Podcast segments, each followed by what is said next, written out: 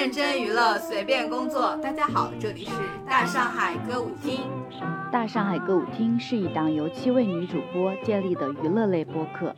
我们随时切换媒体人、饭圈女孩和路人视角，关注所有和娱乐相关的内容消费。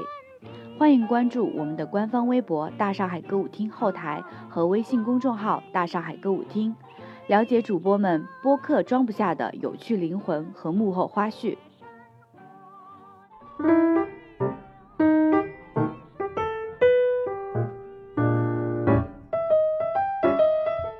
本期节目由成年人世界里的一点甜女性情趣品牌大人堂赞助播出。大家好，我是主播老袁，我是秦五爷，我是绿帽子。呃，这几年我们愈发的发现，其实成年和成为大人好像是两码事。我记得我们之前聊天的时候，偶尔会提到一些认为朋友变成大人的瞬间。我记得上次说坐朋友的车就是一个非常典型的瞬间。后来我觉得参加朋友的婚礼其实也是。今天我们其实也要聊一些有关于大人的事儿。不过在正式节目开始之前，我们要先给大家分享一个名字里就带大人的品牌——大人堂，糖果的糖。我们应该都很早之前就知道大人堂了，对吧？呃，它作为一个女性情趣品牌，它从线上的产品设计到线下门店大方明亮的陈设，其实都能让我们女生在日常生活中看到它、谈论它，还有使用他们产品的时候，非常的轻松和自在。对的。然后这次我们要介绍的就是我们大人堂的明星产品小海豹。首先，我必须要强调一下它的颜值，好看是最开始吸引我的地方。然后呢，小海豹这个产品的外形就像一只小海豹，它的造型非常可爱，可以直接摆在床头当做装饰。然后呢，它也有三种颜色可以选择，极大的降低了使用和入手的心理门槛。对的，对的，我第一次看到的时候也觉得这个产品的设计非常可爱。不过我觉得除了外观，其实它的功能设计也非常贴心。它其实是一个三合一的功能，分别是吮吸、入体和震动，不仅是女性友好，性价比也非常高，比单纯吮吸或者单纯震动的那种产品要更全面一点。我们今天其实重点给大家介绍两种功能吧，其中一个是吮吸功能。它可以在不进入体内的情况下，通过声波吮吸，由外到内的刺激整个痘痘的组织颤动，快感精准强烈，让女性在很短的时间内达到巅峰。要知道，女性获得愉悦最主要的来源，其实是因为我们有着八千多条神经的小痘痘。作为入门款，不管什么阶段的女性使用小海豹，其实都可以做到。无负担的，对，就像老袁刚刚说的，因为它的口部有种包裹感嘛，小痘痘其实很大一部分是在体内，单从外面给刺激是不太够的，所以呢，全方位的包裹感就能够带动整个小痘痘组织的震动。呃，另外还有一种使用方法是入体加震动，其实我们女生应该都蛮有体会的吧？如果用那种直愣愣的纳入式的小玩具，或者是说在做一些嗯双人运动的时候，会不太容易有感觉，因为那个纳入式那里几乎没有神经细胞，而且祭点的那个敏感区域又是在呃入口处三到五厘米向上的位置，所以大人堂这个小海豹的设计就不是那种传统的。呃，直来直去的造型，而是采用了海豹尾巴的设计，会呈现一种自然向上的 U 型，会比较完美的贴合我们女性内部的结构，很方便我们轻松拿住它入体之后，又刚好能够贴住敏感点。再加上震动的施压，在使用的过程当中会很简单，而且不费力。对的，除了产品本身之外，其实大人堂还有一点我比较喜欢的，就是他们产品的说明书和商品的详情页里都会有非常详细的产品的剖面图，还会科普一些我们日常触及不到的知识点。也是非常女性友好的，是的。然后像小海豹这样的小玩具呢，除了让我们女生自己可以获得快乐，然后伴侣之间使用也是可以增加一些情趣的。对于我们女生来说，我觉得前戏是非常重要的，它可以给女生一个生理和心理上接受和准备的时间。所以呢，伴侣之间使用这种小玩具。就能更好的给女性刺激，然后进入到状态当中去，非常的不错哦。除了小海豹这一类的情趣玩具，你们知道大人堂还有像容纳灯这种悦己产品吗？因为我平常对香氛比较感兴趣嘛，所以我之前也试闻过他们家的香氛，它的造型和香味，其实我也还蛮推荐大家去试一下的。包括像他们家的睡衣，我觉得设计和手感也都非常不错。是的，然后大人堂和我们这一期的主题也非常的搭，因为这一期我们要聊的是最近大家正在看的综艺节目《再见爱人》第三季。之前《再见爱人》第二季的时候，他的观察室里面的嘉宾沈一菲老师和大人堂也合作过相关的性教育课程，感兴趣的听友也可以去了解一下。我们在观看这个综艺的时候，经常会产生一种念头，就是要离开一段关系，虽然很难，是一个失去的过程，但它并没有想象中的那么难以跨越。我们的快乐并不一定要建筑在一段关系上，我们自己也可以是给自己快乐的人，就像大人堂一样。成年人世界里的一点甜，可能并不需要那么多沉重的关系。所以呢，大上海歌舞厅为大家找到了一条通往快乐的快速通道。呃，对大人堂产品感兴趣的听友们，可以通过以下两种方式获得我们的专属福利优惠。一种呢是点击 show notes 链接跳转，复制口令“大上海歌舞厅”领专属优惠券，下单就可以直接满减。第二种方法是淘宝搜索“大人堂旗舰店”，私信客服报暗号“大上海歌舞厅”领券下单。那除了我们上面提到的小海豹，他们还有豆豆鸟、兔子月等等产品，大家可以按需选购。豆豆鸟和小海豹的原价都是三百五十九元，领券下单到手价是二百九十九元。备注“大上海歌舞厅”还可以额外赠送一百五十八元的大礼包，早买早享受哦。对，有重要提示，就是下单时一定要备注“大上海歌舞厅”，才会随单一起送出礼包哦。另外，部分苹果手机是最新系统的听友可能会遇到口令无法跳转的情况，然后选择第二种方式购买就可以了。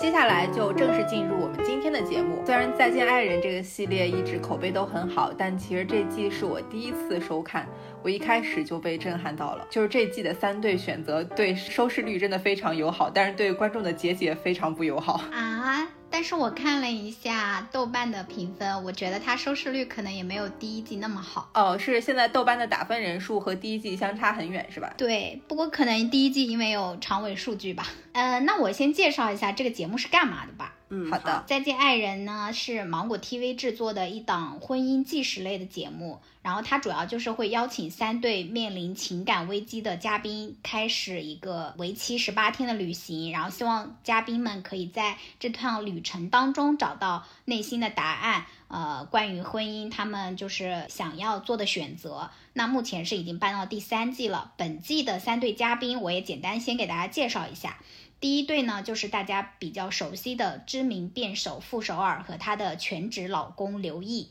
他们俩已经结婚十四年了。还有一对是模特圈的，呃，夫妇季焕博和王诗晴，他们俩的情况是男方比女方要大十岁，然后男方之前一直也是行业前辈、顶级模特，一路带领女生打拼到现在这样的。呃，最后一对是一对九零后夫妇，他们俩有三年的事实婚姻，但是没有领证。呃，是王睡睡和张硕，他俩一个是百万美妆博主，一个是不知名广告制片人。这个不知名非常恰当，带了一点我的私人情绪的感觉。我看这个节目的时候。就是从一开始觉得这三位男性都非常有代表性，到现在我就觉得这三位男性就是是那种致命男人的代表。哎，那我们就刚好你刚刚说到致命男人嘛，我们就分别展开说一下他们这三个人的致命点在哪里吧。这一季综艺和前两季相比。它的话题属性非常强，几乎每次更新的时候都能看到他们热搜上了好几个，就是因为他们所涉及到的矛盾和话题都是我们日常生活中可能会讨论到的点，它就不像第一季那种大家纯粹走心是谈我们之间的感情的细腻的变化。而都是那种非常具体的事，我觉得就是芒果台的金牌调解以及芒果台的老娘舅。因为我是看过第一季的嘛，我觉得看这种真人秀综艺最重要的，你要是要看真人。那第一季嘉宾给我的感觉就是他们流露出来了很多真人的这个部分，不管是就是像朱亚琼那种比较 drama 的那种情绪表达，还是像郭柯宇那种很文艺的叙事，都会让我觉得感受到了他们是非常有情感的。个体。但是这一季给我的感觉就是三队来来回回的都在同一个问题里，就是大家我们作为观众都知道他们三队的问题在哪里了，但是他们呃目前节目进度已经过半了吧，就是一直在这些实际的。就是老袁刚刚说的那种老娘舅调解的家庭问题里面不断的巡回，然后就会给观众一种很累的感觉。这些问题我们可以举一个例子，就非常典型，就是一开始。第一期就上热搜的婚闹问题啊，对，过往的人生经历，我是没有经历过婚闹的。你们在现实生活中遇到过吗？我们这边最激烈的婚闹，应该就是让男方的亲朋好友扮丑，或者说最常见的就是在一些男方的亲属脸上抹红，然后美其名曰图个好彩头。呃，另外了解到的一些婚闹，基本上也都是一些非常低俗的行为。包括一些婚礼上的很多小游戏，我觉得都是很多游戏都是一些擦边行为，其实我还挺难理解的。我可以讲一下我们山西这边，当然就是如果有其他山西的听友听到不是很认同的话，那可能就是我们地区的差异。嗯，至少在我的家乡，我觉得我们的婚俗还是有挺多繁文缛节的。就比如说在接亲的环节，首先被婚闹的是新郎，就是我亲身参与过的，至少。两到三场婚礼都遇到过这种情况，我是作为男方的朋友去参加的，然后可能就会目睹他们那个新郎来新娘家到楼下的时候，这时候新郎的好哥们儿就是男方的朋友就会在楼下先把这个新郎给打劫了，就把他绑在周围的树上啊，就是那个对，用胶带纸，能想象吗？我们这边，你刚刚说打劫的时候，我们这边的所谓打劫就是找新郎团要红包，然后那红包面额也很小，可能就是五块、十块这种。对，或者要糖果、要喜烟这种。对，就是这种让你觉得有一点点难度啊，到我们女生家里来这种感觉。但是没想到你说的打劫是一个真实性的这个，就把它绑起来。No no no no，就是而且这个打劫的对象是男方的朋友，就是在他正式开启自己的婚礼历程之前，他自己的朋友们。要先把它整一顿，然后这个整的形式就是把它就是那种四仰八叉的绑在那个树上，因为这个动作就是其实我觉得是带有一些性暗示的。对，小时候那种男孩之间玩的那种游戏就是这种感觉。这个时候这个新郎就会被搞得非常难看，就是凌乱，但是你又不能拒绝，因为如果你拒绝的话，大家会说你玩不起。这个意义何在呢？他们就是觉得这是你大喜的日子，然后要让你出丑一下，要逗逗你。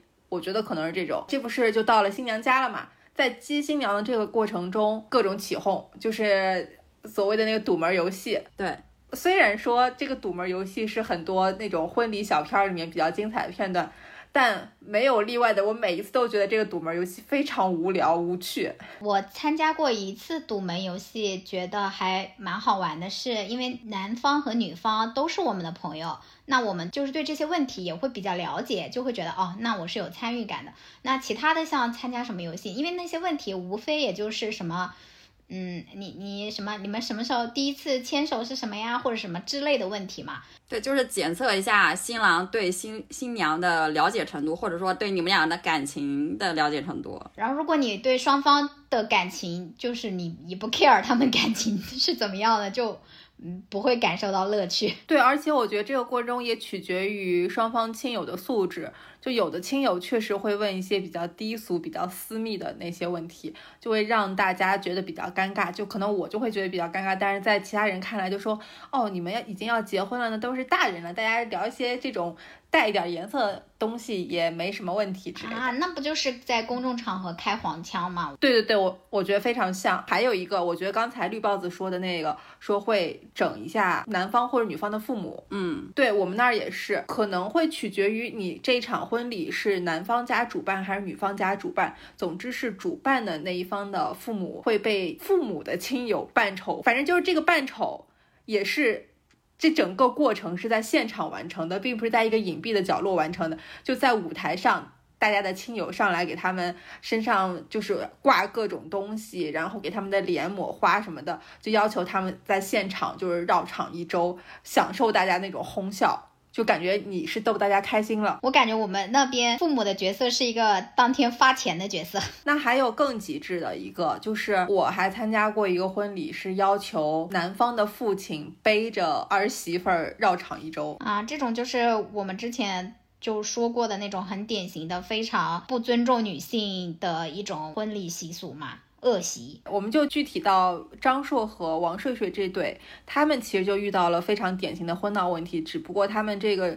婚闹过程中受伤的是伴娘，男方的朋友惹伴娘生气了。他不是惹伴娘生气吧？他应该也是有做一些不文明的行为，应该是骚扰了，骚扰行为。对，就是性骚扰那种类型的。他们没有具体的描述当时的事件事件发生的经过，但是我一直听到观察团里面的嘉宾说，伴郎对着。伴娘上下其手，那我觉得已经构成了性骚扰的行为了。那他这个当时报警都可以。对啊。然后张硕是怎么处理的呢？我看到的就是伴娘这边，那个伴娘有在网上回应，她回了一篇蛮长的。她说的是，当时他们夫妻及时发现了不对劲，立马来制止了，并说明了要文明接亲。然后他。伴娘的个人感受是觉得她受到了保护，虽然她当时确实非常的害怕，但是事情并没有严重到就是说会给她留下阴影。包括她看到这个节目的时候嘛，她也立马去问了王睡睡，她不知道事情闹得这么大。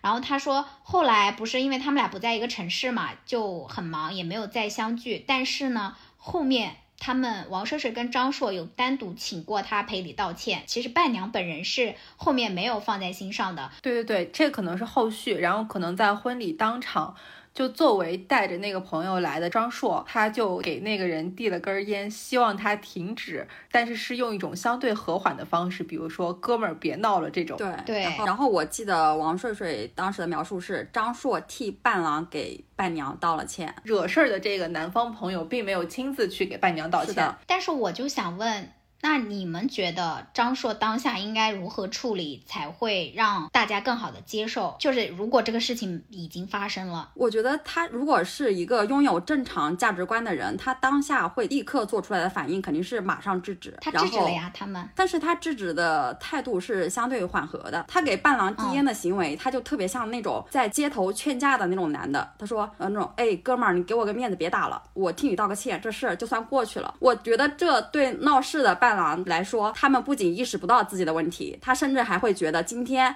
是我顾全大局，我不跟你们一般见识。但是我觉得，就是能做出这种性骚扰行为的那个伴郎本人啊，他可能就说。那我不参加了什么的，他也不会去跟对方道歉。我觉得张硕最根本的问题是他的态度问题，因为他就是一种和稀泥的方式嘛，就是哎呀算算算了这种感觉。对。然后另外就是他后面的态度也是没有跟伴侣站在同一战线上的。张硕这个人给人的感觉啊，我觉得就是他不管是道歉还是干嘛，都是一种非常敷衍的态度。说的时候做到了十分，但是他实际的行为可能就做到了一分，就是他是很典型的那种。不要看男人怎么说，要看男人怎么做。但他做的是零分或者是一分，这种这样的男人。因为我觉得我们说维护伴娘以及解决这个问题是有两层意思，一层你可能是。事实上解决了，还有一种是你解决的这个心底，你是怎么看待这件事儿的？对我觉得张硕就属于我虽然制止了这个事儿，但我心里并没有认为这是一件很严重的事儿。就他其实是存在着一种维护表面和平的愿望，他解决这个只是为了让他的婚礼继续，而不是认为这件事儿错了。对的，对，所以会让人觉得节目里呈现的，包括我们的感受，就是这个人有没有。正确的三观呢？如果说你连一个正确的三观都没有，我何必要在这里看你十二期？哎，但是我这儿想说的一点就是，我因为这个事儿专门去问了一些我一些以前朋友的意见，就是他们也是男性，可能也已经结婚，有一些朋友给我的答案其实是和张硕一样的，就是我觉得这是不是一种普遍存在在一些男性中的特点？就是他们都觉得说要顾全大局。我觉得男生很容易被一个词儿困住，叫抹不开面儿。你们刚刚在讲这个的时候，我突然想到前几年我们不是要排队去做核酸嘛？我前面就有男生插队，我就非常生气，因为我是一个觉得这件事我是占理的人，就像那个王睡睡一样去制止他。然后但是呢，我男朋友就说，虽然他的行为不对，但是哎呀，这种小事儿你就你不要跟他正面刚，因为万一他。怎么样了？如果我不在你身边，他如果怎么样了，那你是不是吃亏的那一个呢？就是他很容易把这件事情，明明它是一个是非对错题，但他却给他转换了一个概念，变成了你是女生，然后你不能跟一个男生进行一个正面的冲突。然后我当时就觉得他在偷换概念，我们为此进行了长达一周的辩论。但是这个在男生那儿，他们想的可能就是这世上没有那么多非黑即白的事儿，这个事儿也是存在灰色地带。他们认为这是一个系统的事儿，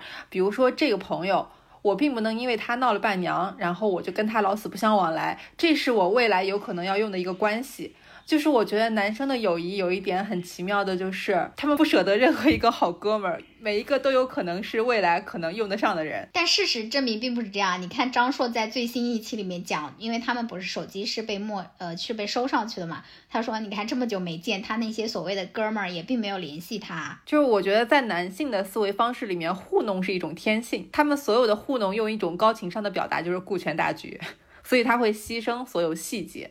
就是这个人正直善良与否和我无关，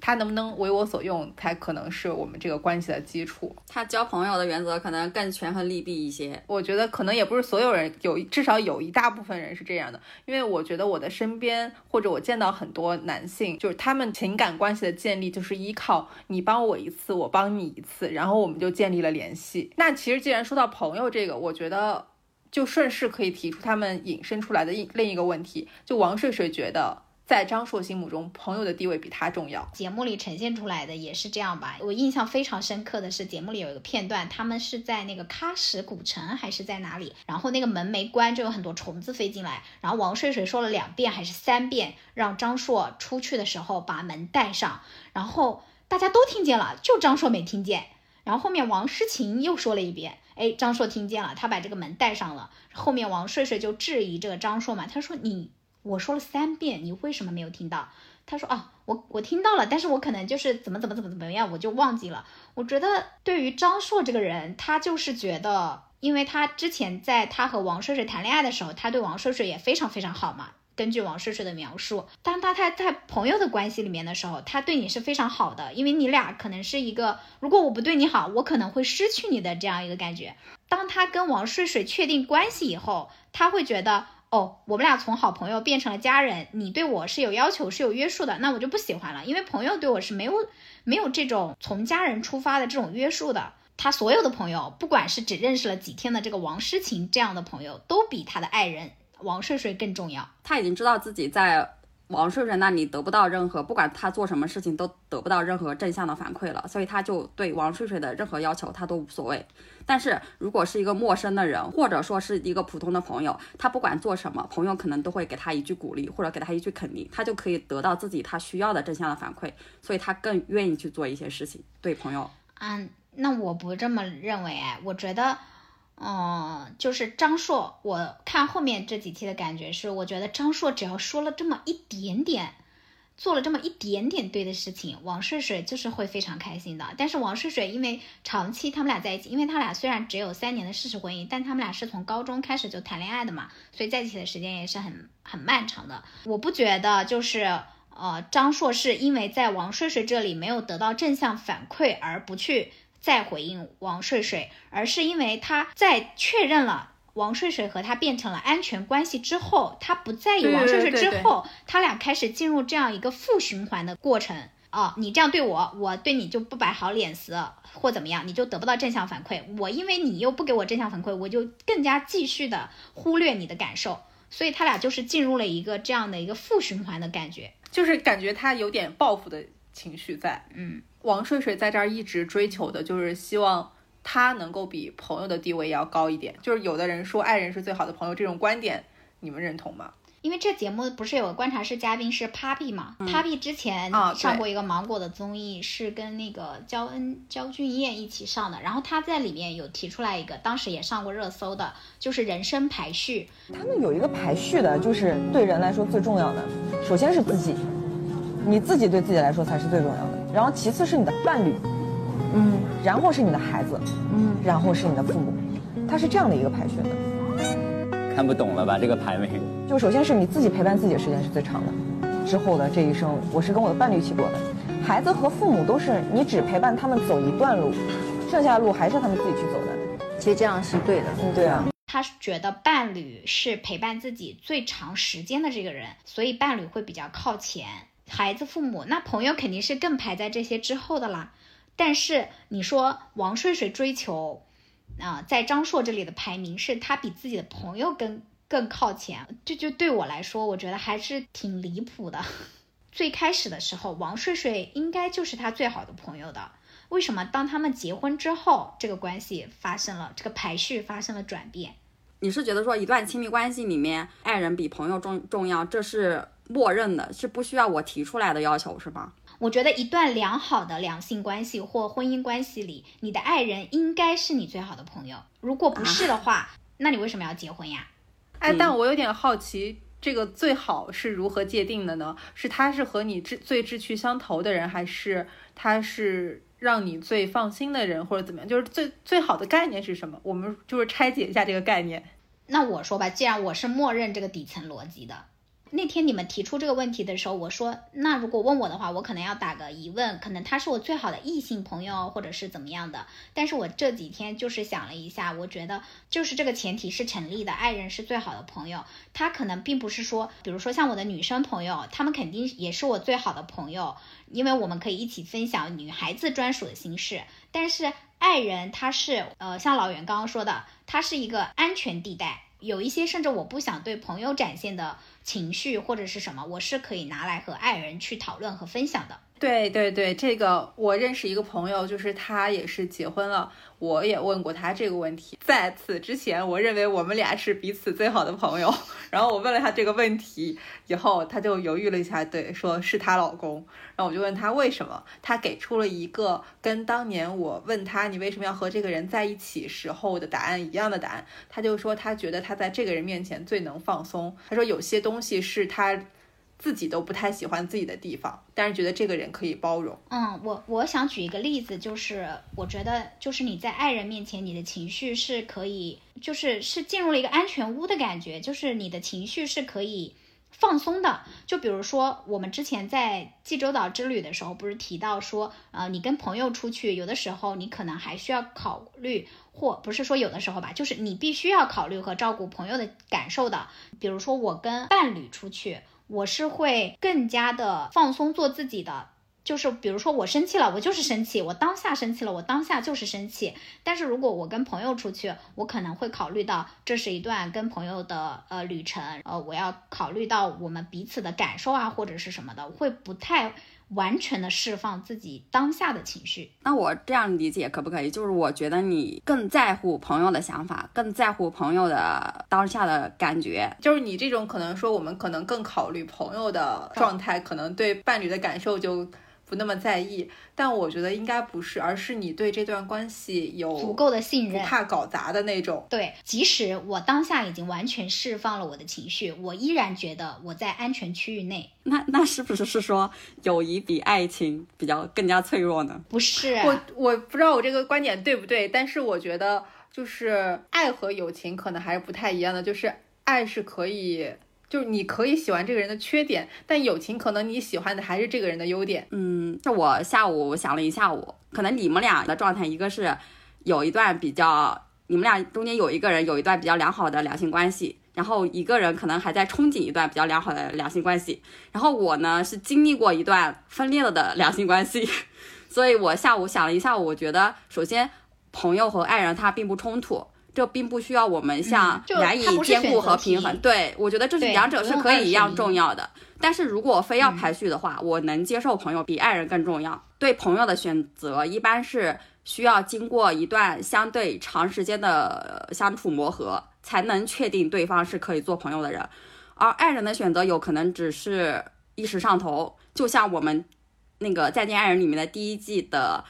张赫和郭柯宇。我觉得他俩可能当时就是一时上头，从求婚到结婚只有一个月的时间。既然你举到了张赫和郭柯宇，我今天也是一直在看他们这个，我反而看了他们以后，觉得确实你找的伴侣必须得是你最好的朋友，不然的话就会像他们那样，无法走进彼此的世界。对啊，你这个观点就是说你是，我觉得你是带着结果去看这个过程。而我觉得，我可能对朋友的选择会比对爱人的选择是更加严格和谨慎的。我总总觉得，现实生活里面很多时候，爱人才是带给你最多伤害的那个人。而这个时候通常朋友就会变成了你的情感慰藉。而且我觉得，之所以两个人能做朋友，是两个人拥有差不多一致的三观，而且两个人也知都知道彼此的边界在哪里。就像你们刚刚说的，在一段旅旅途中，我知道有些事情能做，有些事情不能做，有些情绪能表达，有些情绪不能表达。但是在一段亲密关系里面，两个人可能就是就是你们说的一个安全地带里面，两个人可能更容易越界。所以在我这里，我觉得朋友会。比较重要，但是呢，我觉得亲密关系是需要付出比友谊更多的时间和精力精力去维系的。让我来选择的话，我觉得爱人应该是最好的合作伙伴。我觉得，因为朋友他是不需要用法律来约束的，但是你爱人需要，婚姻需要，你合作关系也需要。所以这就是为什么说，呃，我一直觉得，如果你能找到一个最好的朋友，是非常值得庆幸的事，因为你们俩。是没有任何法律约束，然后也没有任何所谓的枷锁的，但是你依然选择他成为你最好的朋友，这一点是从某种意义上来说，他是比爱人更纯粹的一种关系。所以，我们这个问题应该加一个前缀，就是理想的爱人是最好的朋友，不是通通所有的爱人是最好的朋友。既然说了这么多，其实都是张硕在婚姻里没做好的问题。你觉得从婚闹到朋友比爱人重要这件事儿，就他目前。根本性的问题是什么？因为他毛病实在太多了。其实我觉得他的根本问题是他没有成长成一个与他年龄匹配的成年人，没有长大，他可能三观都还没有 没有成熟，没有长成是吗？完善，对对。我记得黄执中他在节目里面说过一句话，他说男的缺乏教育。那我觉得张硕他就是缺乏爱人教育，我觉得他根本就不懂怎么去爱一个人。他哪怕是对伴侣有所付出，他也是他希望得到一个正向反馈的付出，不管是伴侣给予的，还是说外人给予的。然后这样的付出，在我看来就很难说是真诚的。呃，尤其是节目里面有一个场景，我印象非常深刻，就是王睡睡和张硕吵架之后，傅首尔手把手教张硕怎么去哄王睡睡，然后教他怎么说话，怎么去给王睡睡拌面。我觉得这件事发生。在一个三十多岁，并且他拥有了一段十年，他跟俩他俩应该有十年在一起的时间了吧？我觉得这件事情发生在这个人这个成年人身上，未免太荒唐了。所以我一直很好奇张硕的原生家庭，因为我觉得如果按照王睡睡的说法，就是张硕的父母非常非常好，怎么会教育出这样的一个孩子呢？我只是单纯的作为观众的猜测，我会觉得他可能原生家庭对他是非常非常溺爱的。因为溺爱到最后的那个结局是他让他自己失去了爱人的能力。我觉得张硕就是他不太爱王睡睡，就是他表现出来的就是你爱一个人的本能，不可能让这个人沉浸在痛苦里，每天在你面前，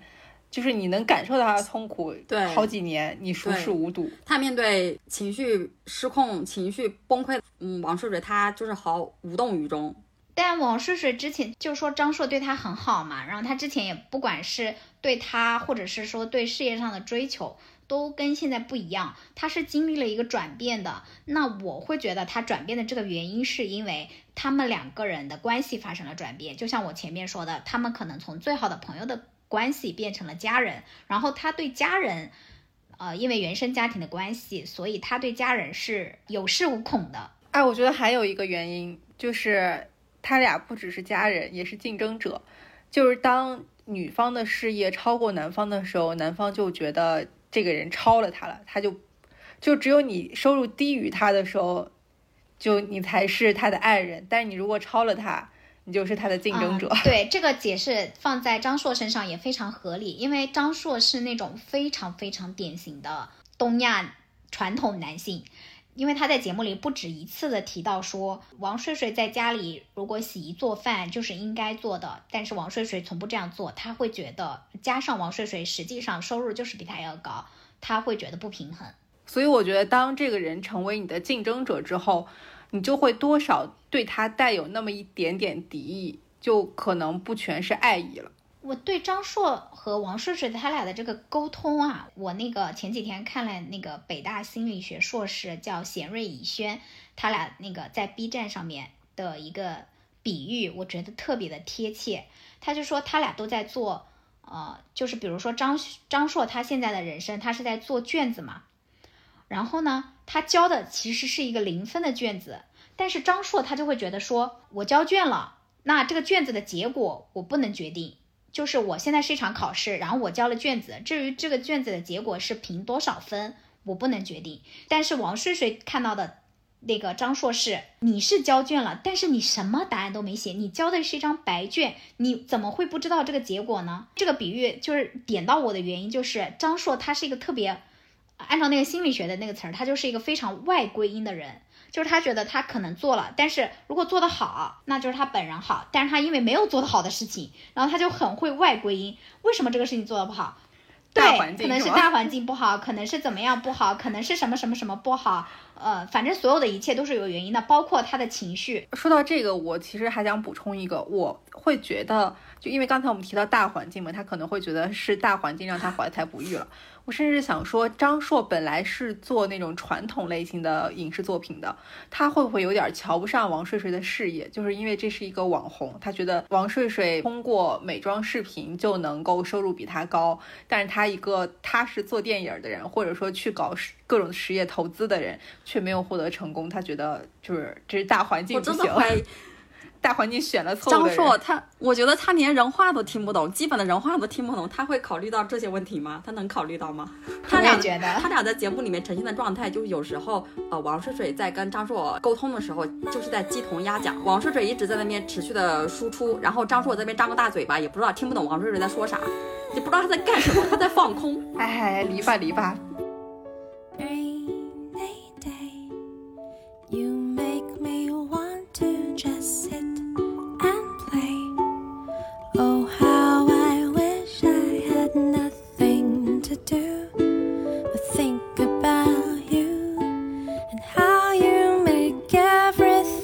yourself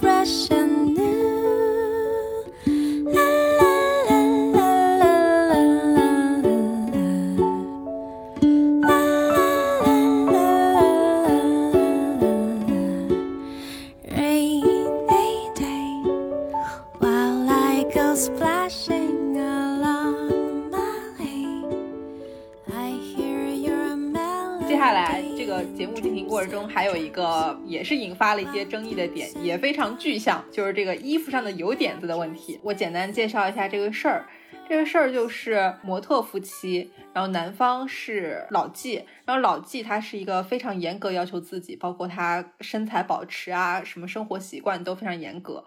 但是女方是现在事业比他发展好，但是可能各方面习惯没有他那么严谨的人，所以每次只要这个女生吃饭在衣服上滴上油点子。老纪就会暴走，他就整个人发怒的状态是感觉他已经有点崩溃了，或者你已经犯了一个不可原谅的错误，你的模特事业就此终结，就这种级别的错误。但他其实最终只是在衣服上滴了一个油点子。嗯，哎，但是我发现你在描述这件事情的时候用的是王诗晴的语气，哎啊。我记得有一幕是他生气的时候非常可怕，但是我不知道是不是因为衣服上的油点子。但是我非常清楚的记得有一次王诗晴衣服上滴油点子了，她并没有像你刚刚描述的，就是情绪大爆炸。他说：“那你看又滴油点子了吧？”这种，我不是在说老纪对啊，但是你刚刚描述的这个的时候，我发现你带入的是王诗晴的视角，因为王诗晴每次讲这个都讲得非常离谱。他说因为这个事儿吓得他不敢吃饭。对，然后他还讲了一个例子，是火车站。他说他当场要吃一碗面，应该是那个面洒了还是怎么着，然后老纪就扔下他走了。然后这都是他有关这个油点子的衍生。对，因为我在看先导片的时候，我就就是按照王诗晴的控诉来讲，老纪就是一个非常恐怖的人。我当时说了一个非常严重的词，就是我觉得老纪控制王诗晴已经到了一种很变态的程度。但是按照后面正片来看。好像老纪也没有王诗晴所说的那么的变态。刚 刚苏打说的就是老纪在节目里面真实面对有点子的反应，会不会是因为当时有别人在场呢？有可能，他是一个很有镜头感的人。嗯，对，而且我觉得王诗晴啊，他呃，因为他俩的这个客观的关系，就是他比老纪要小十岁，他俩是前后辈的关系，包括他的事业，可能前期一直都是就是老纪他在带着他走的，他想摆脱像家长式的这样一个伴侣的控制，但他又不知道如何去摆脱，所以他总是试图通过别人，有一种我解决不了，我想表达，但是我又不敢，所以我只能通过别人，你们来帮我主持一下公道，来评评理的。这种感受，然后老纪恰好又是因为他不是说了嘛，什么走出家门即是舞台，而且你们有没有发现，就是他在整个节目过程当中都有一种家丑不可外扬的这种感觉，就是对他就是一个非常传统思维的人，对，就是王诗晴想要表达，因为你俩都上这节目了，肯定是奔着解决问题来的嘛。有时候王诗晴想要表达，可能王诗晴的语言描述确实是夸张的啊，但是老纪经常就是有一种。呃，欲言又止，或者是说，哎呀，算了，我不说了，怎么怎么样的，就是让你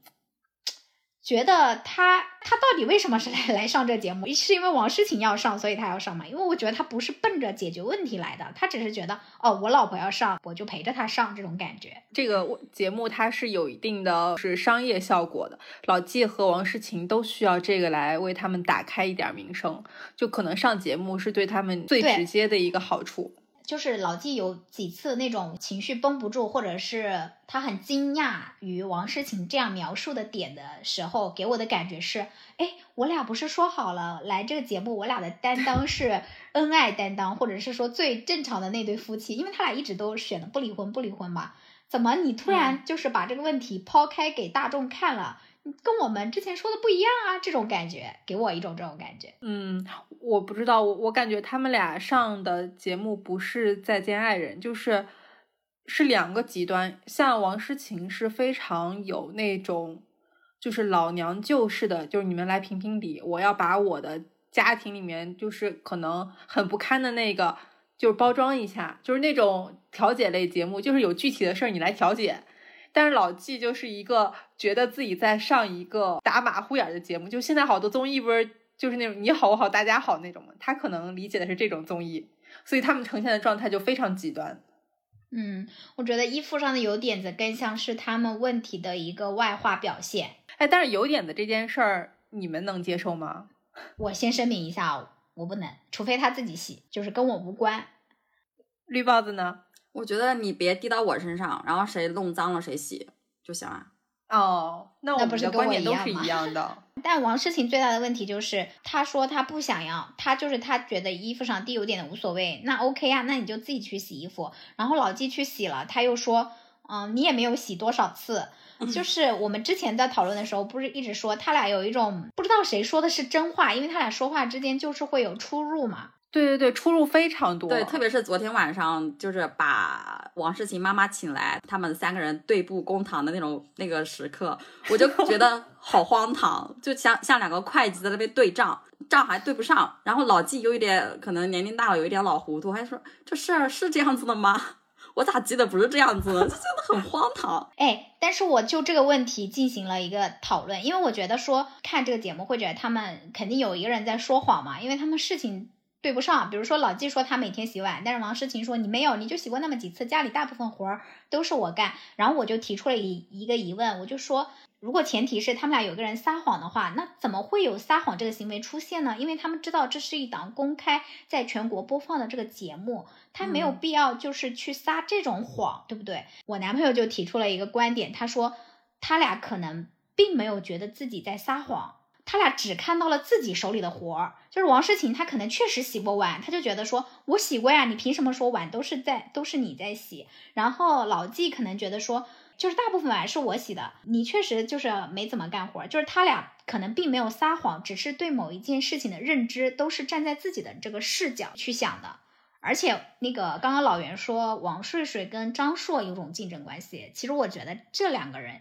更有一种竞争关系。他俩就是会觉得他俩的生活不是一体的，要掰开揉碎了到你推了几件行李，我推了几件行李，你洗了几次碗，我洗了几次碗，甚至感觉生活中的这个事情，就是像家务这种事情，对他俩来说不是一起来面对的，而是而是一个惩罚，因为你做的不好，所以你要做我特别理解，我特别理解老纪这种想法，为什么？就。就是我觉得可能我身上也有一点这种类似的倾向，就是我愿意做很多事情，我也愿意付出，但是有一个非常隐形的前提，就是我觉得我的付出你要看到，与此同时你最好做出相似或者相等的付出。就我可能会在做某些事情的时候暗暗计算，就如果你确实是这样，我做一件你做一件，我就觉得我们的关系非常完美平衡。但如果我一直在做，我一直在主动的付出，虽然我不是说。为了什么而付出？我真的是愿意为你做这件事儿，但是你没有相应的表示的话，我也会出现心理的失衡。我觉得老纪可能是这种想法。不是啊，我觉得老纪他没有心理的失衡，他是他失衡的点是王诗晴否认他的付出。对，我也觉得老纪是在意这一点。嗯，那我觉得对于家务这件事儿，可能还有一个点是新旧家务。就是老纪眼里的有一些传统家务啊，比如说洗碗、收拾家，然后在王诗晴那儿，比如说打车去换一个什么东西，或者说涉及到一些互联网的操作，这其实也是家务。确实，我也认可这确实是家务。就这些活堆起来，这种碎活也是非常多的。就我觉得大家对家务的认知不一样。嗯，而且我有今天刷到一个片段，就是王诗晴说她之前跟她婆婆，就是季焕博的妈妈住过一段时间。然后他们俩的婆媳矛盾是，呃，她婆婆会觉得她在家里什么都没有干，只是在抱着手机而已。但是王诗晴说，她可能在手机上要进行一些她工作上的事情啊，比如说 P 图啊，比如说发社交媒体啊，比如说跟别人建立关系啊这种事情，在她看来，这是她的工作，这也是活儿的一种嘛。但是对于老一辈的人来说，他看到的就是你只是在玩手机而已。对。哎，那这儿提到的一些这种控制欲，我其实挺想知道，你们生活里会有这种，就是一些小事儿，可能很平常，但是你无法接受的。你是说类似于衣服上有点子这种事儿吗？对对对对，我可以先举个例子，就是我自己非常典型，多举几个例子吧。首先，我有一个我自己能接受，但是大家都没法接受的，就是房间很乱这件事儿。你可以接受房间很乱是吧？对，但是所有人都不能接受，所有来过我房间的人，就是都会对他嗤之以鼻，就觉得你这个房间根本没法住人，你怎么会这样？可是我觉得这件事儿并没有影响到任何一个人的生活，大家为什么就是对这件事儿很在意？那因为你现在是一个人享受这个房间，如果你是对你你是跟两个人同居，两个人都需要在这个房间里生活的话，可能就会影响到别人呀。对啊，而且我们作为朋友进入到你那个房间，是因为我们要在这里相处一段时间，然后我们会觉得说这个房间就是没办法适合多人居住，可能你一个人住在里面是 是舒适的，但是我们进入到那个环境当中之后，就是会想要它更加的有序一些。哦，哎，那我再举两个例子吧，这两个例子，一个是我没有办法忍受离开房间不关灯。哦啊。然后，如果每次遇到这种，我就会去关上，但是我心里面其实就是会有一点点愤怒值，就是我觉得又不关灯，太费电了。然后还有一个是，呃，从冰箱拿完东西不立马关门。那我想问啊，假如说未来你是在一段两性关系当中，在一段婚姻关系当中，对方出现这个问题，你你觉得你会采取什么样的解决方法呢？我会先忍几次，呃。对，我应该会先忍几次，然后如果忍的多了以后，会挑一次爆发。我发现，因为你在就是当我们在提出这个问题的时候，我想到的，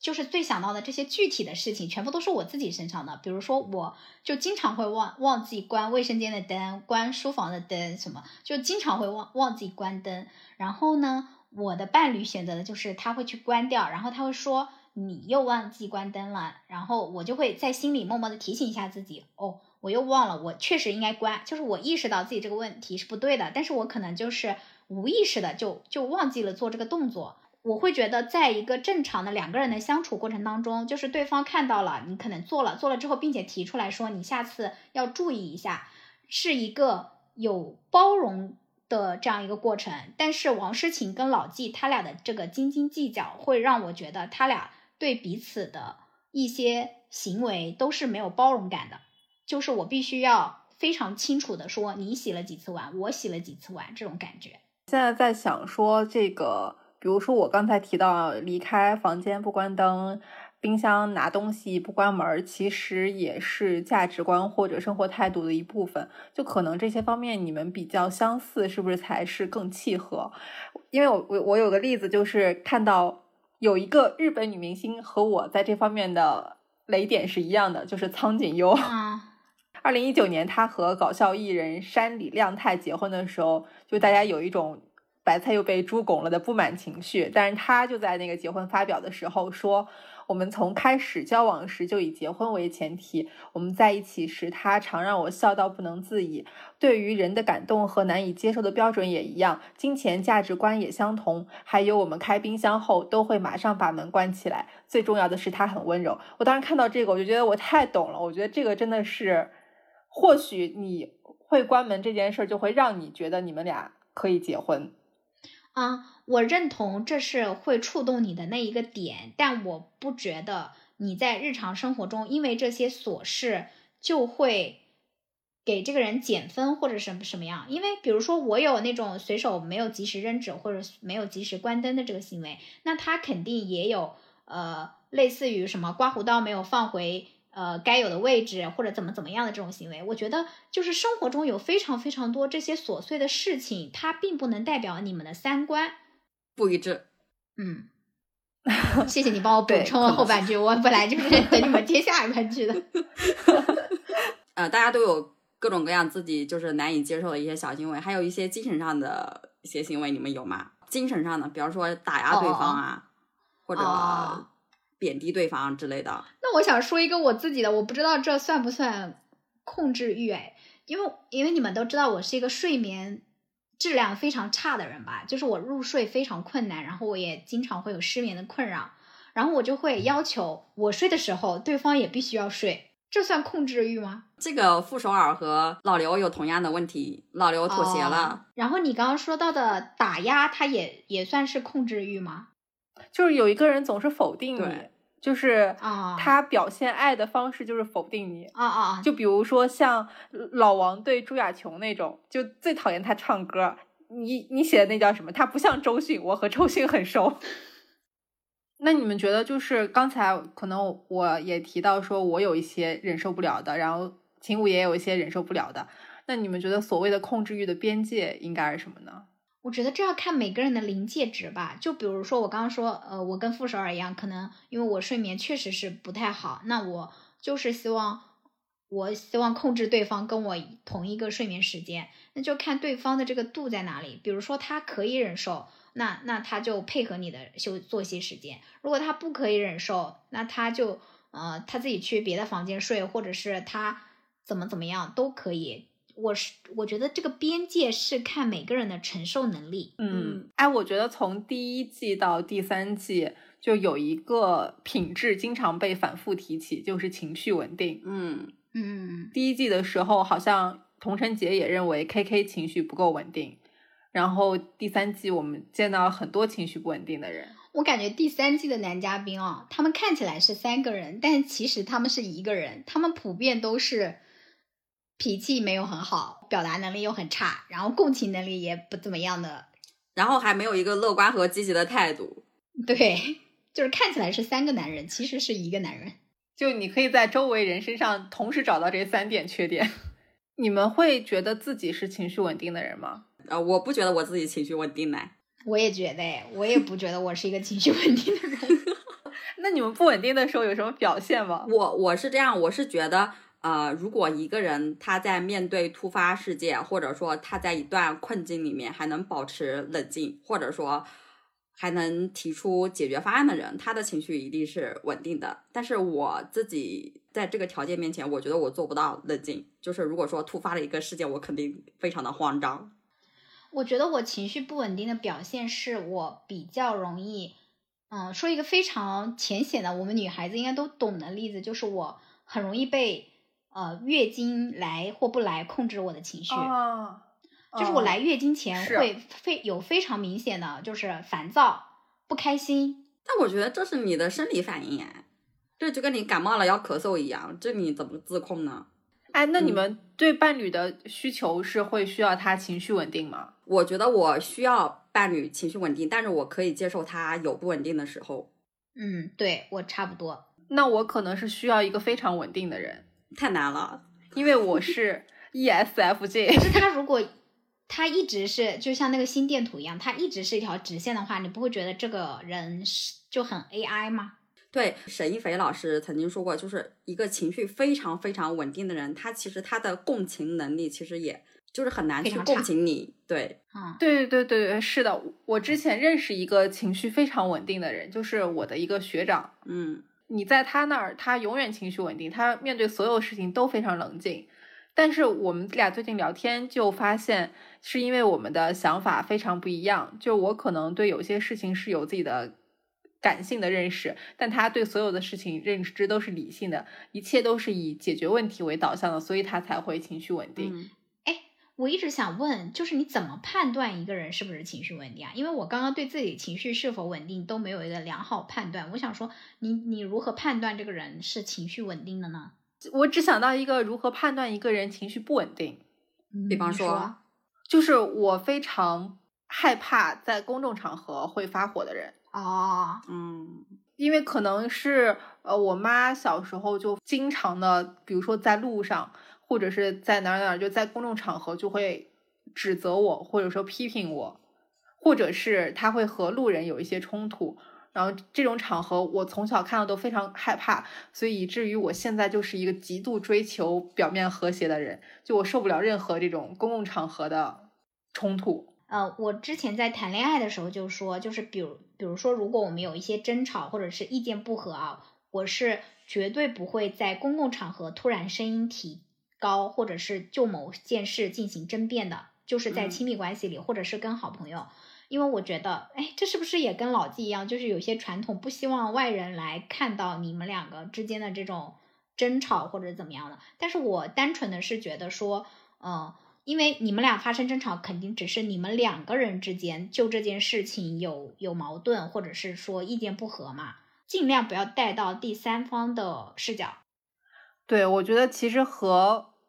傅首尔的伴侣相比，前面这两个就是比较极端。傅首尔的伴侣是一个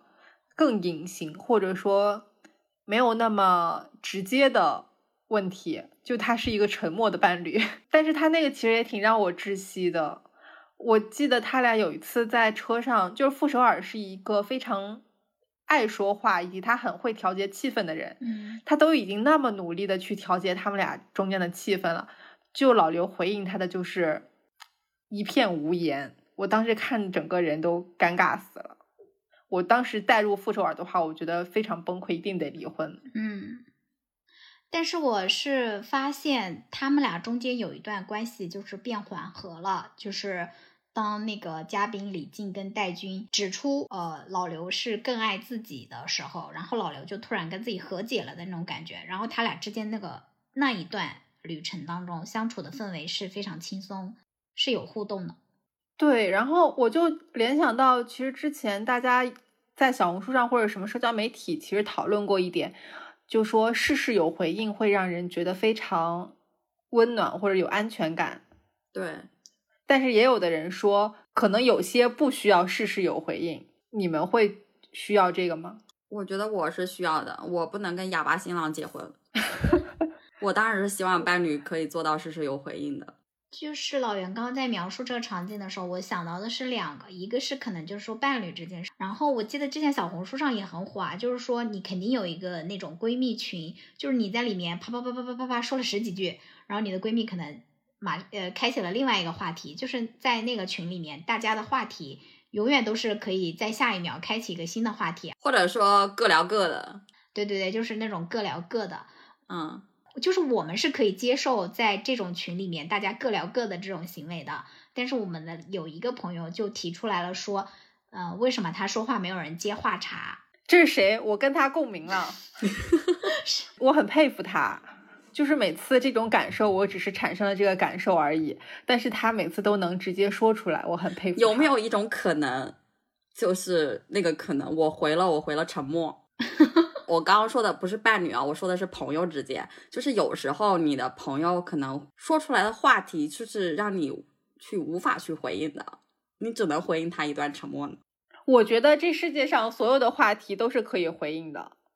哎，那你那你们就应该学习我，就是我可以接受我发出的这个东西是没有人回应的，因为我可能只是表达在当下表达一下我的一个一个情绪或者是什么样。如果别人不回应我，我也不会伤心，也不会怎么样，也不会觉得用我们那边的话就是不会用心。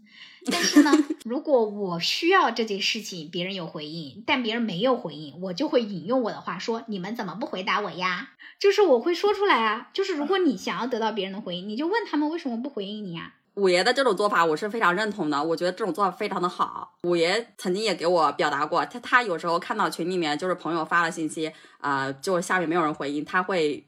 怕朋友尴尬，所以他就回应一下。但是如果说你的这位朋友他每天跟你不停的晒娃，不停的晒老公，不停的吐槽他的工作，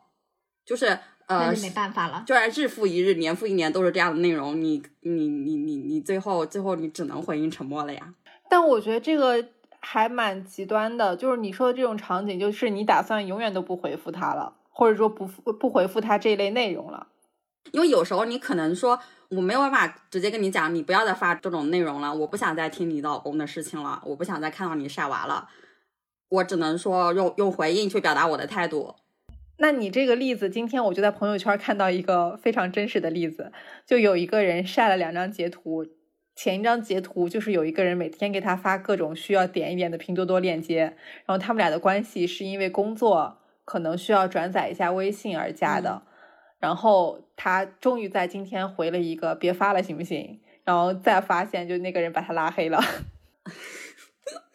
我不知道能不能在这里说，所以我们有时候可能想说。呃，我就是用减少回应你这些内容的方式去告诉你，我不想再接受你的这些内容了。因为有时候可能是让你这一方面的内容没有得到回应，你其发其他的信息是得到回应的呀。难道你不应该有感知吗？嗯，这个是朋友之间嘛，就是我联想到的。然后伴侣的话呢，我是觉得是需要回应的。对，我觉得你提供的就是这个价值，你连这个都不回，要你何用？是对呀。哎，那其实看这个节目的时候，我觉得网上有一种声音或者有一种归纳，发现了一个非常微妙的规律，就是女人到了上海以后都会想要离婚。比如说这一季是傅首尔他们是从合肥搬到了上海，生活发生了一些变化。老纪和王诗晴也是因为搬到上海发生了一些变化。然后之前好像也有一些例子，你这样一说，感觉上海是什么不祥之地？那好像就是。女人来了上海以后都会想要离婚，然后还有一种说法，他们说的是搬去上海以后，快乐从此与男人无关。哇，我觉得其实这看起来是一个强行归纳，那可能上海和离婚也是代表一种意向，在。我们的生活里面可能也有类似的情形发生，就比如我们从小城市或者小县城到了大城市，换了一个生活环境，或者我们接触了一些什么新鲜事物之后，也会和以往的一些东西进行一个切割。我们应该有一些类似的经验可以分享吧？其实这个我们之前在诸事皆宜的第一期小姨那一个话题里面，我就举过例子，就是。我身边的那个小姨的形象，就是因为她去到了上海，然后她发现哦，原来她之前的生活不是她想要的，所以她选择了离婚。嗯，对，嗯，就是我们三个应该属于都有类似的经历吧？你们的上海分别是哪儿？我说一个那个吧，就是如果没有离开上海，你的生活可能是什么样的？因为我的大学就是在省内的本地念的，然后我有一个大学老师，他是哈尔滨人，但他大学是在北京上的。因为她是为了她老公来到我们那里的，然后她就说，她在这个城市，因为是一个比较小的城市，唯一的娱乐活动就是打麻将，唯一的户外活动就是去逛那里唯一的一个大公园，她就会觉得，嗯，生活被困在了那里，希望我们可以走出去，然后看到更多的生活，你才会明白原来生活有很多可能性。这个例子还是蛮潜移默化的影响了我的，所以我后来非常坚定的，大学毕业之后就。就一定要出省，就是去别的城市工作，因为我觉得，哦，可能我的大学，因为当时填志愿或者怎么样，爸爸妈妈觉得就是离家近啊，会比较放心啊什么的。但是如果选择工作的话，我就非常坚定的说，我要去外面的世界看一看。那如果说没有来到我的这个上海的话，可能我的生活就像这个老师说的一样，我唯一的娱乐活动就是打麻将，唯一的户外运动就是去逛那里最大的公园，就会呃，我发现很多体制内的人，他们都会说啊，你要是觉得体制内好，你来试试，嗯，那都是一眼望得到头的生活。可能就是如果我没有来到我的上海，那种生活是非常就是单一的吧。我也在想，如果我没有来上海，我的生活会是什么样的？就是因为我小时候对未来的生活是有非常具体的想象的，就是我可能会在省会和从小认识的人谈恋爱，然后二十七岁结婚，二十七岁这个 非常具体，然后结婚两年后生孩子，然后做一份。企业内非常普通的工作，周末回娘家，因为这个省会离我家非常近，就可以周末可达的那种。然后和发小们一起聚会，非常普通的生活。但我现在重新回想我当初的这个设计的话，我会觉得对生活的想象其实是很模糊的，你不知道生活究竟代表着什么。因为我当时对生活的想象力也非常有限，就可能你当时想的是一种非常稳定的生活，是一种就是。比较小富即安，我觉得小富可能也都没有，就是一个比较朴素的生活。但我现在会想说，这种所谓的稳定，可能是一种非常枯燥乏味的那种日复一日。就是因为你所描述的那种生活，其实我们身边有很多留在老家的人，或者是说可能在这里的本地的人，他们是是这样生活的嘛？其实他们可能并没有觉得那样不好。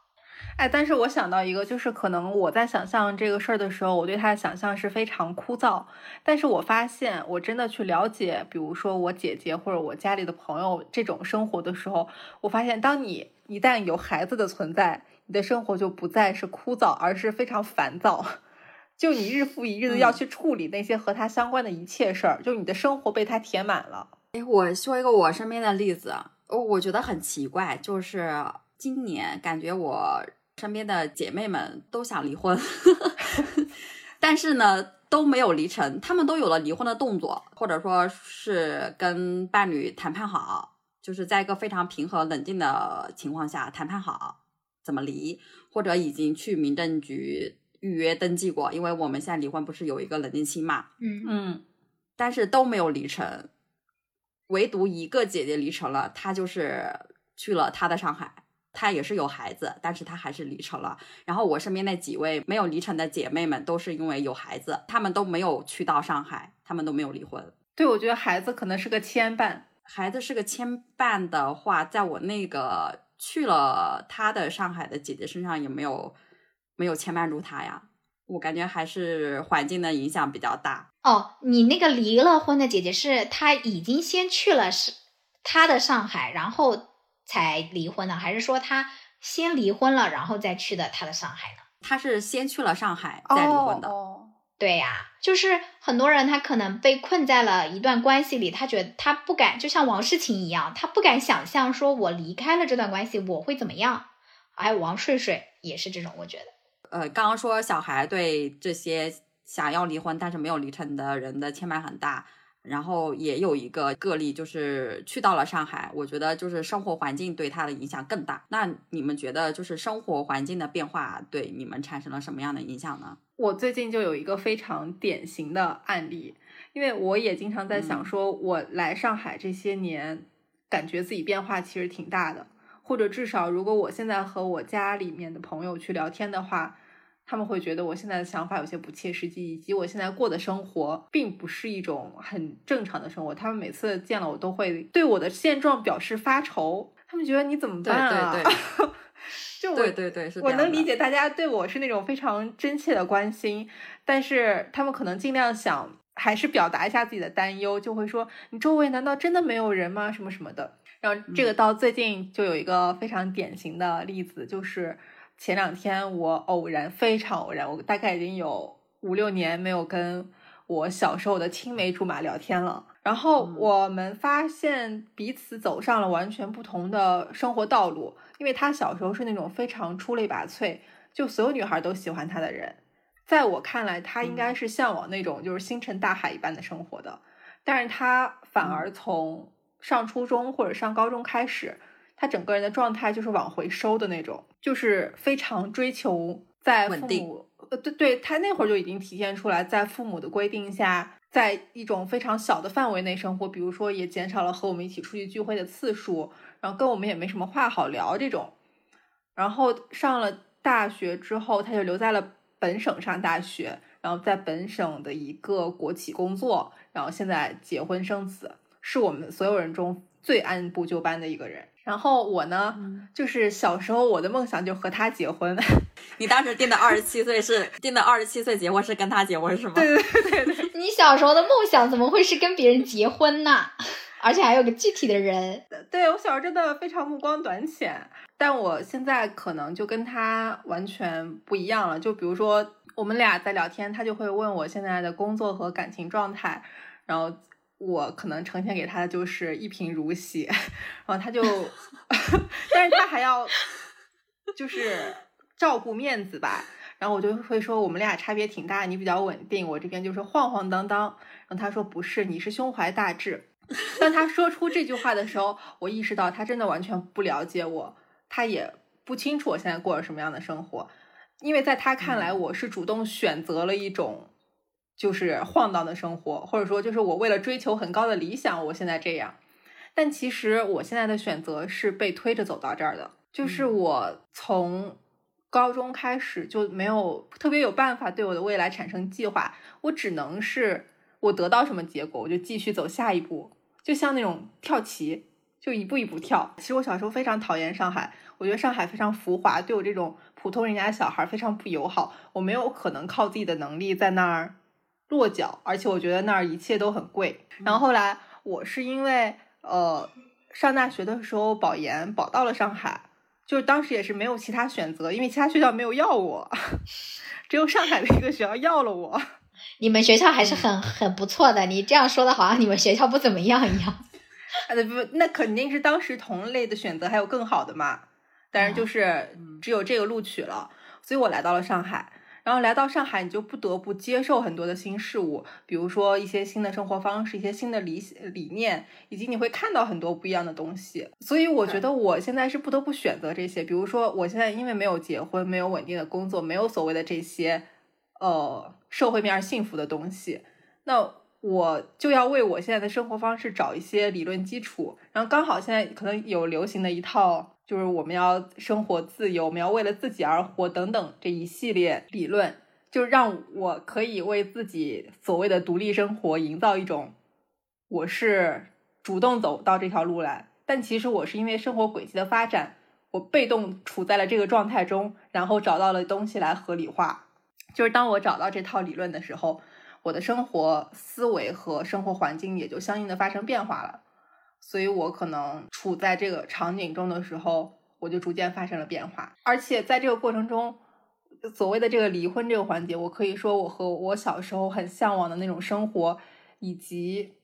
就是一段关系割席了吧。我想对老袁提出问题 啊，就是就是在你描述的过程当中，我就特别想问一个问题：那你其实可以选择再回到那个环境里啊？那你愿意吗？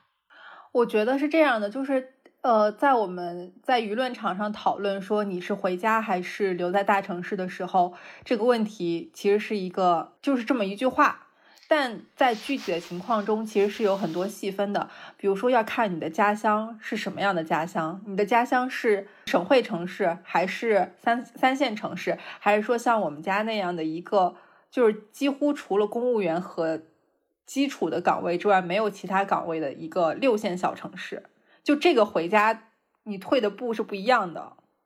就有的人是可以退到二线或者退到三线的，但对我来说，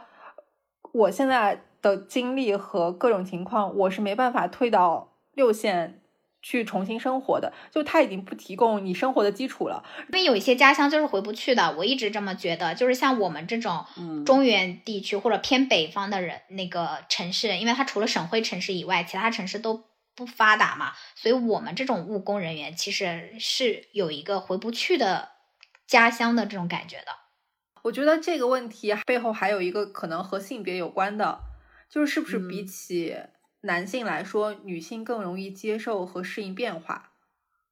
就因为你只有在这个环境里面，你逐渐适应了，你可能才会和以前的去割席，而男性就沉浸在不适应的状态里面，那他可能更寻求一种。之前安全的状态，说这个，我想到的第一个人就是张硕，他就是无法适应环境的变化呀。因为他不是说，呃，虽然他做了种种行为，但他是爱王睡睡的嘛。但是他爱王睡睡的表现，我觉得其实归根到底他是爱自己，因为他无法承受就是离开了这个稳定的环境，这个稳定的伴侣关系，他会是一个怎么样的状况？我觉得老纪也是啊，就是来了上海以后，王诗晴很快有了自己的朋友圈，有了自己的生活，但他没有。他只有他们那个家，所以他离不了婚。老刘到了上海之后，他也是失去了自己的社交，只有自己一个人，他就是要离婚。对，就是这个离婚，就是可以多种解读嘛。就是至少对他们来说，他们都是到了上海之后停滞的那个人。对，我想到的一点是，是不是就是男性他们沉默成本比较高？就对他们来说，改变的沉没成本比较高，但是对女生来说，就他们一直没有什么这个社会给他们的优待或者怎么样，就他积累的其实一直都是比较少的。那我到哪儿重新开始都是一样的。那男性可能在原本的地方，就通过各种不管是关系还是家庭还是各种方面，他是有一定积累的。嗯，这也所以对他无法适应这个转变，就他失去原本的那个优势了。觉得老刘就是很典型的那种。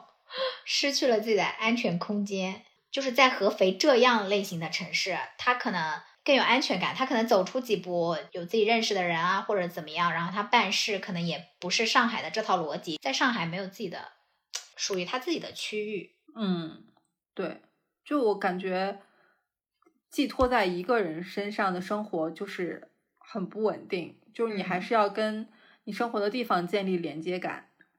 嗯。那我们最后就是讨论一下，就是这类再见爱人类话题必讨论的一个题吧。就你最想看谁上？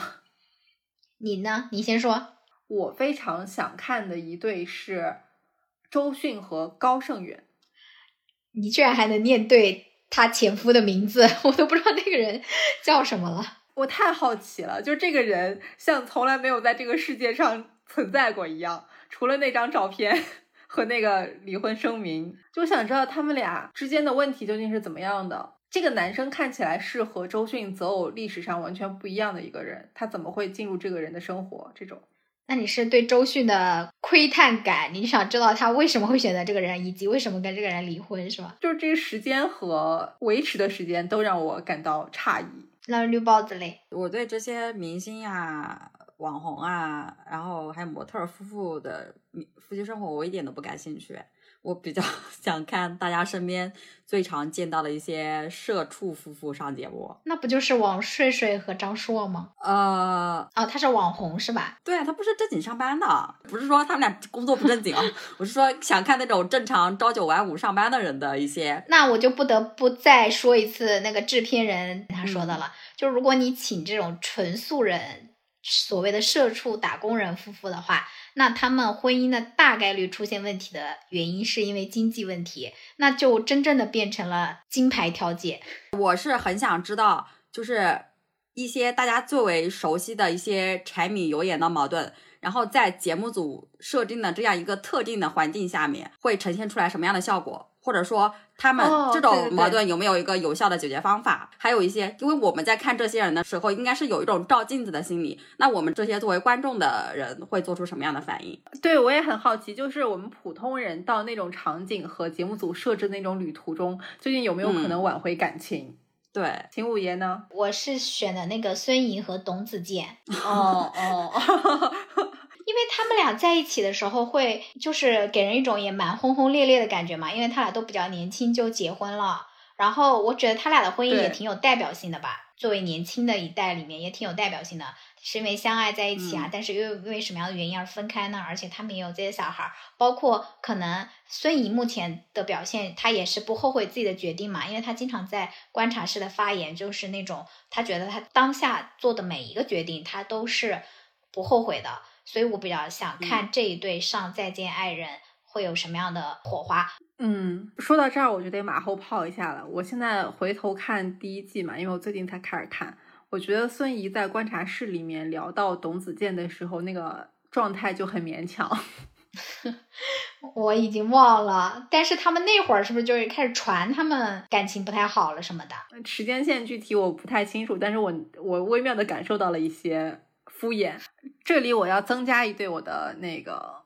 备选，嗯，我还想看陈牧驰和他前妻 上这个节目。我觉得必要的话也可以引入那个吴楚一去中间，就像杨迪他们一样去飞行一下。你这明显的是把这节目往那个金牌调解的方向在走。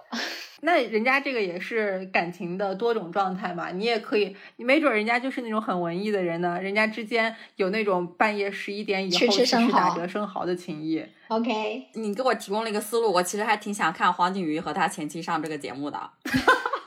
前面咱们在说那个怎么判断一个人情绪是否稳定的时候，我我当时是在想着说，如果一个能在面对突发事件和呃或者困境还能保持冷静的人，他的情绪一定是相对比较稳定的。但是我突然想到黄景瑜，他在节目里面表现情绪是非常稳定的一个人。但是我们会常常误以为他是个情绪不稳定的人，是吗？事实上，他是一个家暴男呀。哦，对呀、对呀、这个人就让我对自己的判断产生了，给我提供了一个反例啊，很想看看他在亲密关系里面相处是怎么样的一个人。哦，好的，那我们结尾就再提示大家一下，我们本期可以有一条快速通道可以购买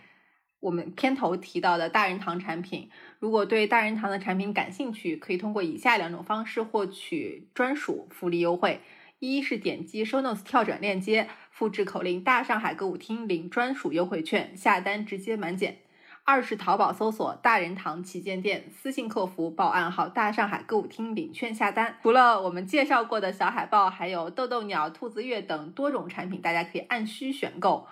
重要提示：下单时一定要记得备注“大上海歌舞厅”，才会随单一起赠送礼包哦。部分苹果手机是最新系统的听友可能会遇到口令无法跳转的情况，选择第二种方式购买也可以哦。剩下所有的这些细节都可以在我们的 show notes 看到。大家如果感兴趣的话，可以一步 show notes。那我们今天的节目就到这儿喽，拜拜拜拜拜。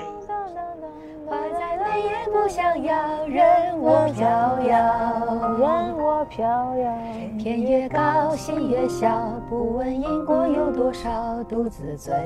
倒，独自醉倒。今天哭，明天笑，不求有人能明了，一身骄傲，一身骄傲。歌在唱，舞在跳，长夜漫漫不觉晓，将快乐寻找。